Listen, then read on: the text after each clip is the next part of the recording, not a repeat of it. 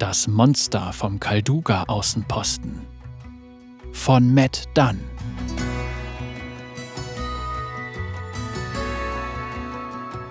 Nico war mit den Gestalten der Menschen vertraut und obwohl sie ihre Marotten hatten, Socken zum Beispiel, warum kamen sie ihr nie besonders seltsam vor?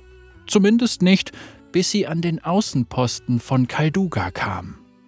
Die hässliche Anlage war von einem Menschenstamm namens Noxiana in die Klippen nahe der Dschungelausläufer gehauen worden.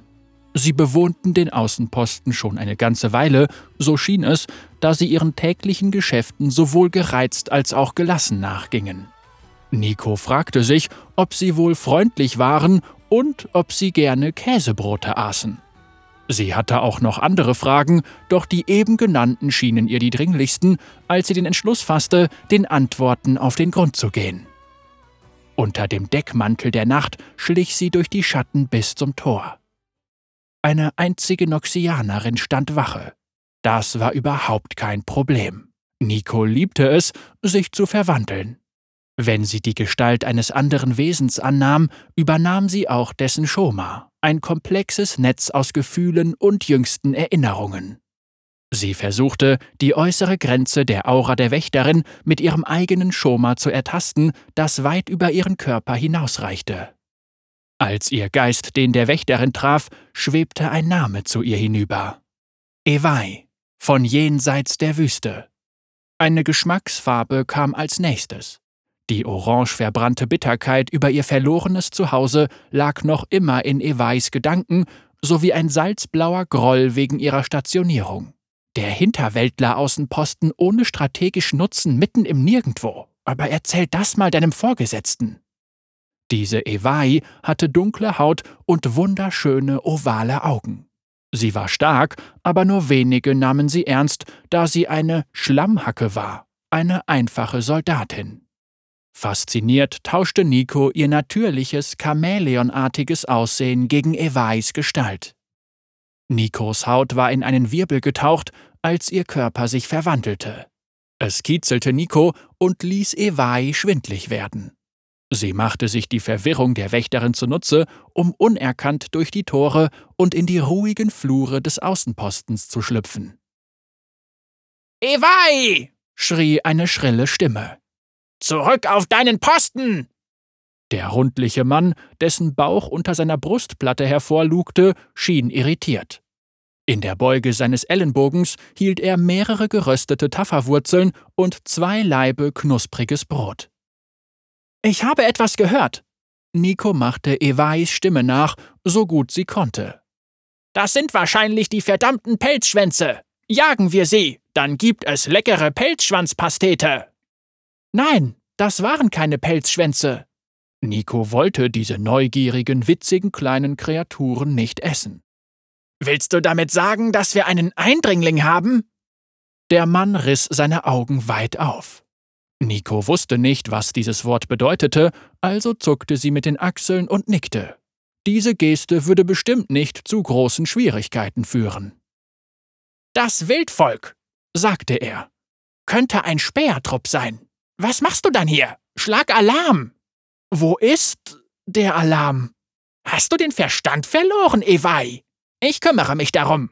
Schau beim Arzt vorbei, wenn das hier vorbei ist. Mit diesen Worten stopfte der schwere Mann sich seinen Imbiss in die Taschen und hastete davon. Noch bevor er weg war, vermischte Nico die Partikel ihres Geistes mit den seinen, ließ Ewai gehen und lieh sich seine Gestalt. Jabbas? Jabbas. Jabbas Nico sprach den Namen laut aus. Er klang lustig. Jabbas mochte es nicht, der Kriegsfront nahe zu sein, also war Kalduga ein ruhiger und willkommener Einsatzort. Seine Stärke lag in der Kommunikation mit dem Imperium. Jetzt hatte er Angst, ein gummiartiges, aschfarbenes Gelb, vor einem Angriff des Wildvolks. Nico mochte diesen Mann, das Gefühl des männlichen Schoma allerdings weniger. Das war einfach nicht Nico. Vor allem anderen spürte sie Jabbas Schock darüber, dass er auf einen anderen Soldaten getroffen war, nachdem er die Speisekammer geplündert hatte. Es gab Essen in der Nähe. Als sie einen Korridor voller Türen hinunterging, in dem sie die Speisekammer vermutete, hörte Nico Aufruhr im Haupthof. Laute Stimmen riefen etwas. Sie sprang zum nächsten Fenster und spähte hinaus. Der echte Jabbas schrie die echte Ewai an. Oh oh. Ding! Dong! Der Klang sehr lauter Glocken ließ Jabbas Nico hochschrecken. Alle Türen im Korridor sprangen auf. Mehrere halb angezogene Noxianer stürmten schlaftrunken heraus. Sie versuchte, der Stampede auszuweichen, wurde jedoch immer weiter von der Speisekammer weggetragen.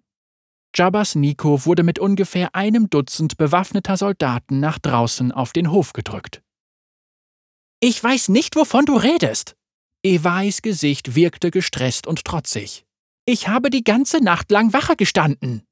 Du warst in den Baracken, sagte Jabbas, flankiert von zwei Soldaten. Buchtet die Deserteurin ein! Er zeigte auf Ewai. Und dann geschah es. Jabbas sah Jabbas Nico. Noch bevor Jabbas und die anderen Soldaten herausfinden konnten, ob der doppelte Jabbas ein Nebenprodukt der fortgeschrittenen Stunde war oder nicht, verschwand Nico im Nebel einer weiteren Person. Dieses Mal war es eine Kriegerin namens Seda. Sie war eine Tötungsmaschine, so blutrünstig, würzig pink. Seda war so schnell in den Hof gerannt, dass sie ihre Stiefel vergessen hatte. Das machte weder Seda noch Nico viel aus, da sie beide gerne barfuß waren. Seda erinnerte das an die sonnenversenkte Provinz, in der sie geboren worden war. Agil. Still. Gerade als Nico dachte, dass sie sich als Seda wohlfühlen könnte, sprang die echte Seda ihre Doppelgängerin an. Die beiden Sedas rangen in einem Tumult voller Soldaten miteinander und zerrten sich an den Haaren. Als der Aufruhr sich gelegt hatte, war nur noch eine Seda übrig. Natürlich war es die echte Seda, doch Jabbas ließ sie in Ketten legen. Seda wies darauf hin, dass Jabbas ebenfalls zweimal vorhanden gewesen war, woraufhin er ebenfalls in Ketten gelegt wurde. Und dann Ewai.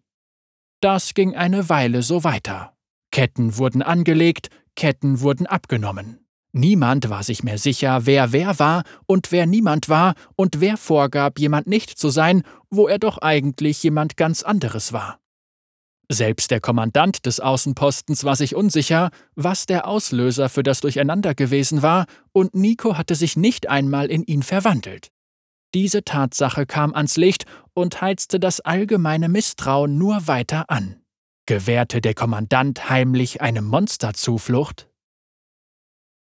Allen war gemein, dass niemand den Kommandanten leiten konnte. Das war Nikos Schlussbilanz, nachdem sie in die Körper aller anderen geschlüpft war. Er war ein Geheimniskrämer von schwachem Willen. Er hatte eine wichtige Schlacht verloren, war degradiert worden und diente jetzt in diesem Hinterwäldler-Außenposten ohne strategischen Nutzen mitten im Nirgendwo, wie Ewai es ausdrücken würde. Alle wandten sich gegen den Kommandanten. Er ließ als erster sein Leben. Von da an wurde das Chaos nur noch schlimmer. Soldaten schrien und kämpften und beschuldigten einander. Einige glaubten, dass sie von einem seelenfressenden Dämon verzaubert worden waren. Ein Waldläufer-Veteran erzählte eine grausige Geschichte von einem Pflanzenmonster aus dem Dschungel, das Menschen mit stumpfsinnigen Doppelgängern ersetzte, die Ranken statt Venen hatten. Während alle sich beschuldigten, ausgiebig nach den kleinsten Einzelheiten aus gemeinsamen Trainingseinheiten fragten und sich gegenseitig Verräter nannten, versuchte Nico, die Truppen zu beruhigen. Was, wenn es gar kein Monster ist? sagte Nico als Koch namens Tomsey. Sondern jemand Nettes, der verloren ist und ein bisschen ängstlich, aber eigentlich nur Freundschaften schließen, Käsebrote essen und glücklich sein möchte. Hm? Jeder Soldat des Kalduga-Außenpostens wusste sofort, dass das der Betrüger war. Schwerter wurden gezogen und das Abstechen begann. Bei Morgengrauen waren nur noch vier Soldaten am Leben. Sie starrten mit leerem Blick auf die Blutlache unter dem toten Körper des Kommandanten und in die Augen der jeweils anderen. Nico sah von der Sicherheit der Speisekammer aus zu. Der Kommandant wollte nicht, dass wir den Außenposten verlassen, sagte Seda.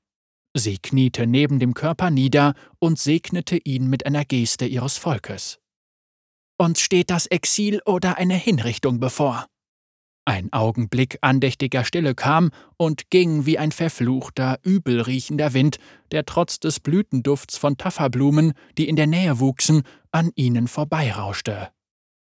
Jabbas richtete sich auf.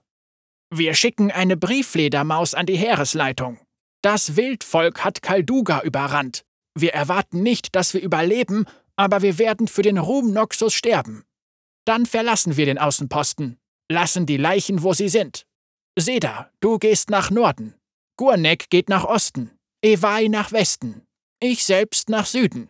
Wenn sich unsere Wege kreuzen sollten, gibt es ein Duell auf Leben und Tod, denn einer von euch. Ewai warf Jabbas einen misstrauischen Blick zu. Oder du, ist das getarnte Monster.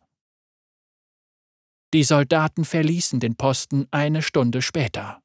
Sie warfen keinen Blick zurück und sahen einander nicht an, als sie getrennter Wege gingen, unsicher, wer wirklich wer war. Menschen sind doch seltsame Kreaturen, dachte Nico.